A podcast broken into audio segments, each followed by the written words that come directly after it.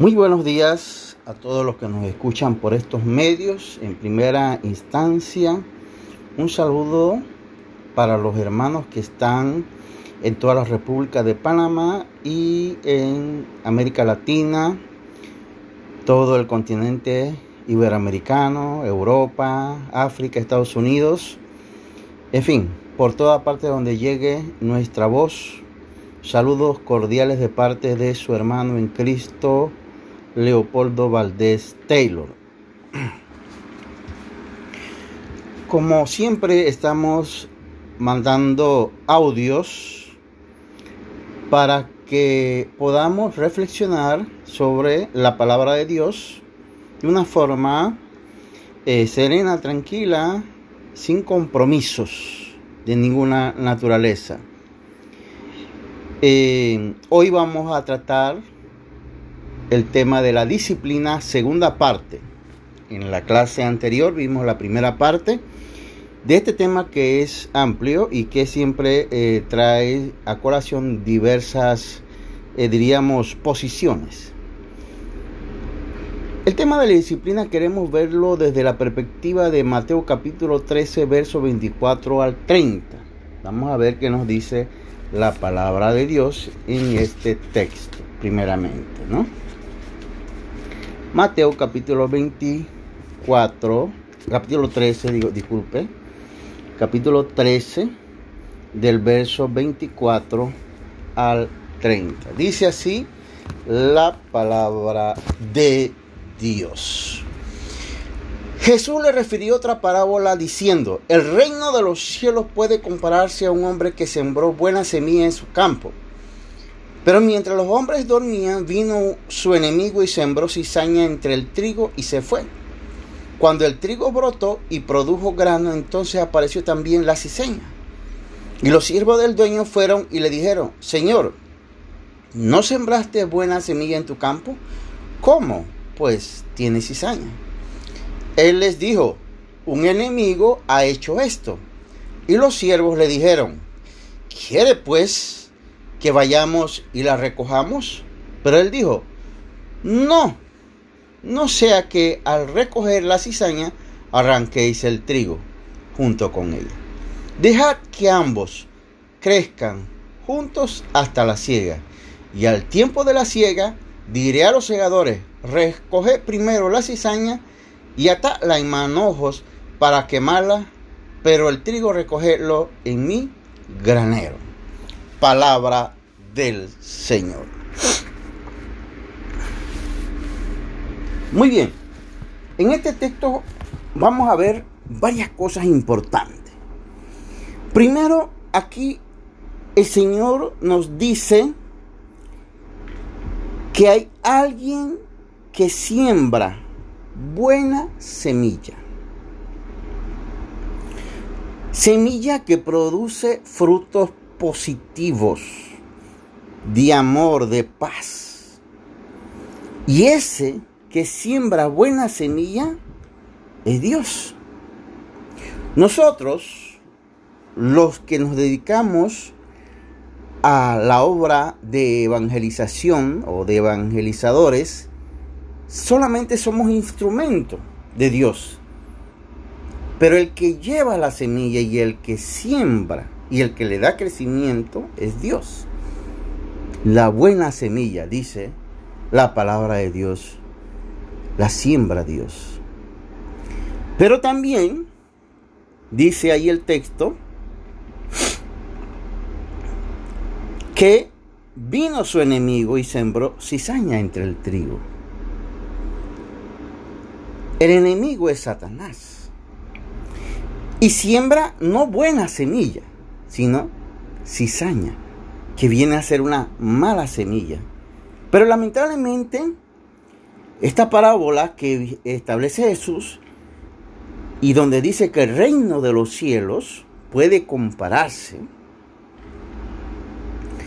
¿no? Entonces aquí vemos que en el reino de los cielos, y en este caso la extensión que es la iglesia,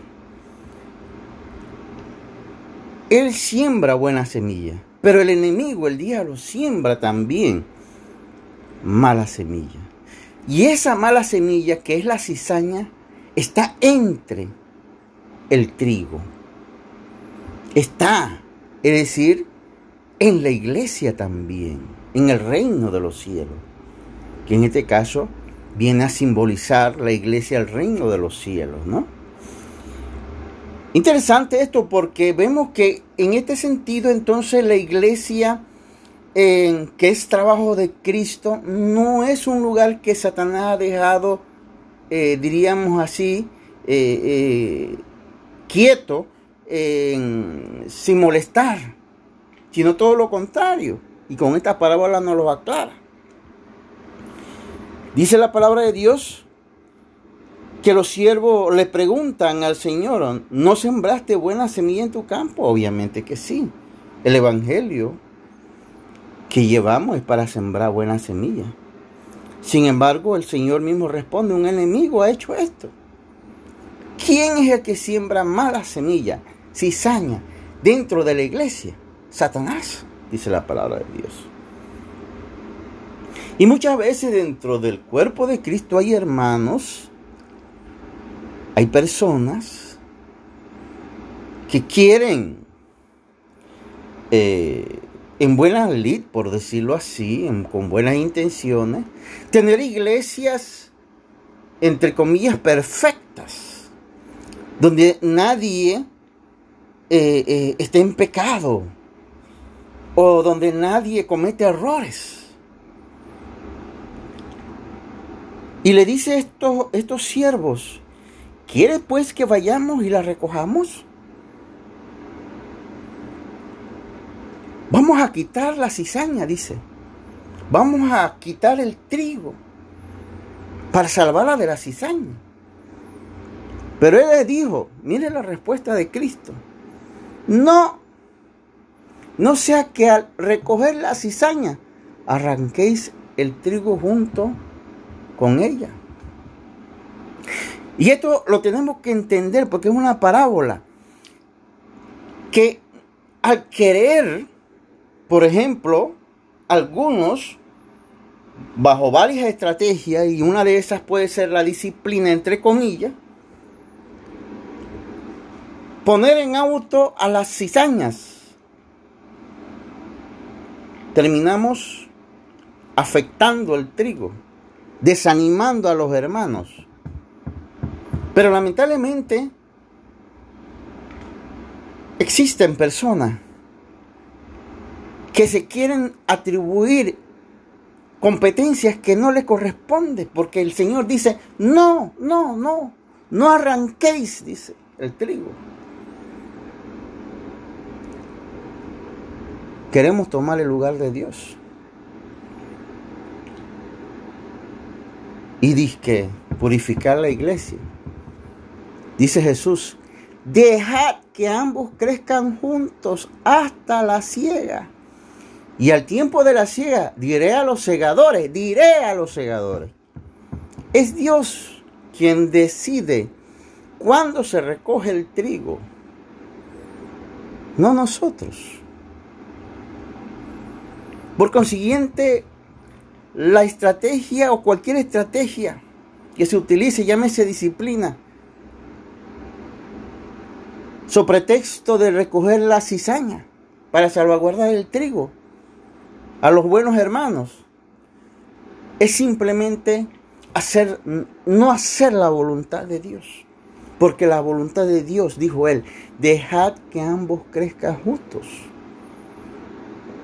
A mí no me corresponde el lugar de Dios, ni a nadie.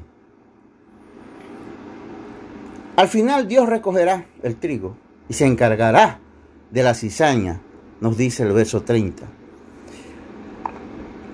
Pero nosotros también podemos ver que hay un espíritu muchas veces que procura, y eso lo podemos ver en Tercera de Juan, vamos a leer Tercera de Juan lo que nos dice la palabra de Dios sobre un caso muy particular que viene a ser lamentablemente la repetición de lo que se está dando en nuestros tiempos. tercera de Juan capítulo 1, verso 9 y 10. Escribí algo a la iglesia, pero Diótrefes, Diótrefes, recuerden ese nombre, a quien le gusta ser el primero entre ellos, no acepta lo que decimos. Por esta razón, si voy, llamaré la atención a las obras que hace acusándonos injustamente con palabras maliciosas y no hace satisfecho con esto, él mismo no recibe a los hermanos. Se lo prohíbe a los que quieren hacerlo y los expulsa de la iglesia. Aquí hay un hermano llamado Diótrefe que parece muy celoso de la obra de Dios y de la iglesia. Y que en su celo no bíblico porque es condenado por el apóstol Juan, denunciado. Él expulsa hermanos. Él expulsa a hermanos. Esto es la famosa disciplina. Expulsa a hermanos. Sobre texto de querer mantener la pureza. Pero el apóstol Juan denuncia que no está haciendo lo correcto. Este espíritu diotrefista, desde la época de la iglesia primitiva, ya existía y sigue existiendo lamentablemente. Debemos tener mucho cuidado de no caer en esta conducta diotrefista que el Señor condenó. Y ya había hecho advertencia en la parábola del trigo y la cizaña, cuando Él dice, no, no sea que al recoger la cizaña arranquéis el trigo junto con ella. Y es que Dios quiere que todos nos salvemos. Dios quiere preservar sobre todo al trigo. Ahí llama la atención, por ejemplo, que en Mateo 19:13, el mismo libro de Mateo 19:13, se da un incidente muy interesante. Dice así la palabra de Dios. Entonces le trajeron algunos niños para que pusiera las manos sobre ellos y orara. Y los discípulos los reprendieron. Pero Jesús dijo, dejad a los niños y no les impidáis que vengan a mí. Qué interesante. Que hay unos niños que se quieren acercar a Jesús. Pero quienes les impide llegar a Jesús, esos niños, no son la gente mundana, entre comillas la gente pecadora, entre comillas, sino que lamentablemente son los discípulos. Ojo a esto, que muchas veces vemos en este caso discípulos siendo tropiezo para que niños se acerquen a Jesús. Y es un gran ejemplo porque Jesús le dice, deja a los niños venir a mí. Siempre Cristo nos muestra ese Cristo abierto a la comunicación, abierto al acercamiento. Ese es el Cristo que nosotros tenemos, que siempre está anuente a escucharnos, a recibirnos. Lamentablemente, la parábola del trigo y la cizaña, el espíritu diostrefista,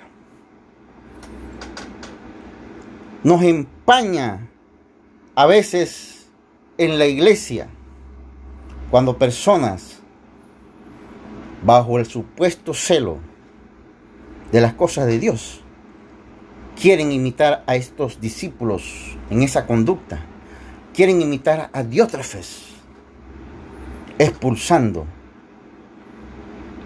a personas que están interesadas en Cristo.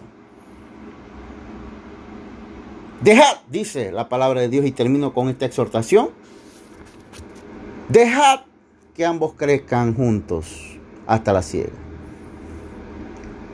¿Por qué? Porque el Señor dice que será el Señor quien dirá a los segadores. Él es Dios sabe cuándo y cómo. Llegará el momento en que se recogerá el trigo y la cizaña. Que el Dios Todopoderoso me los bendiga y me los guarde. En Cristo Jesús. Amén.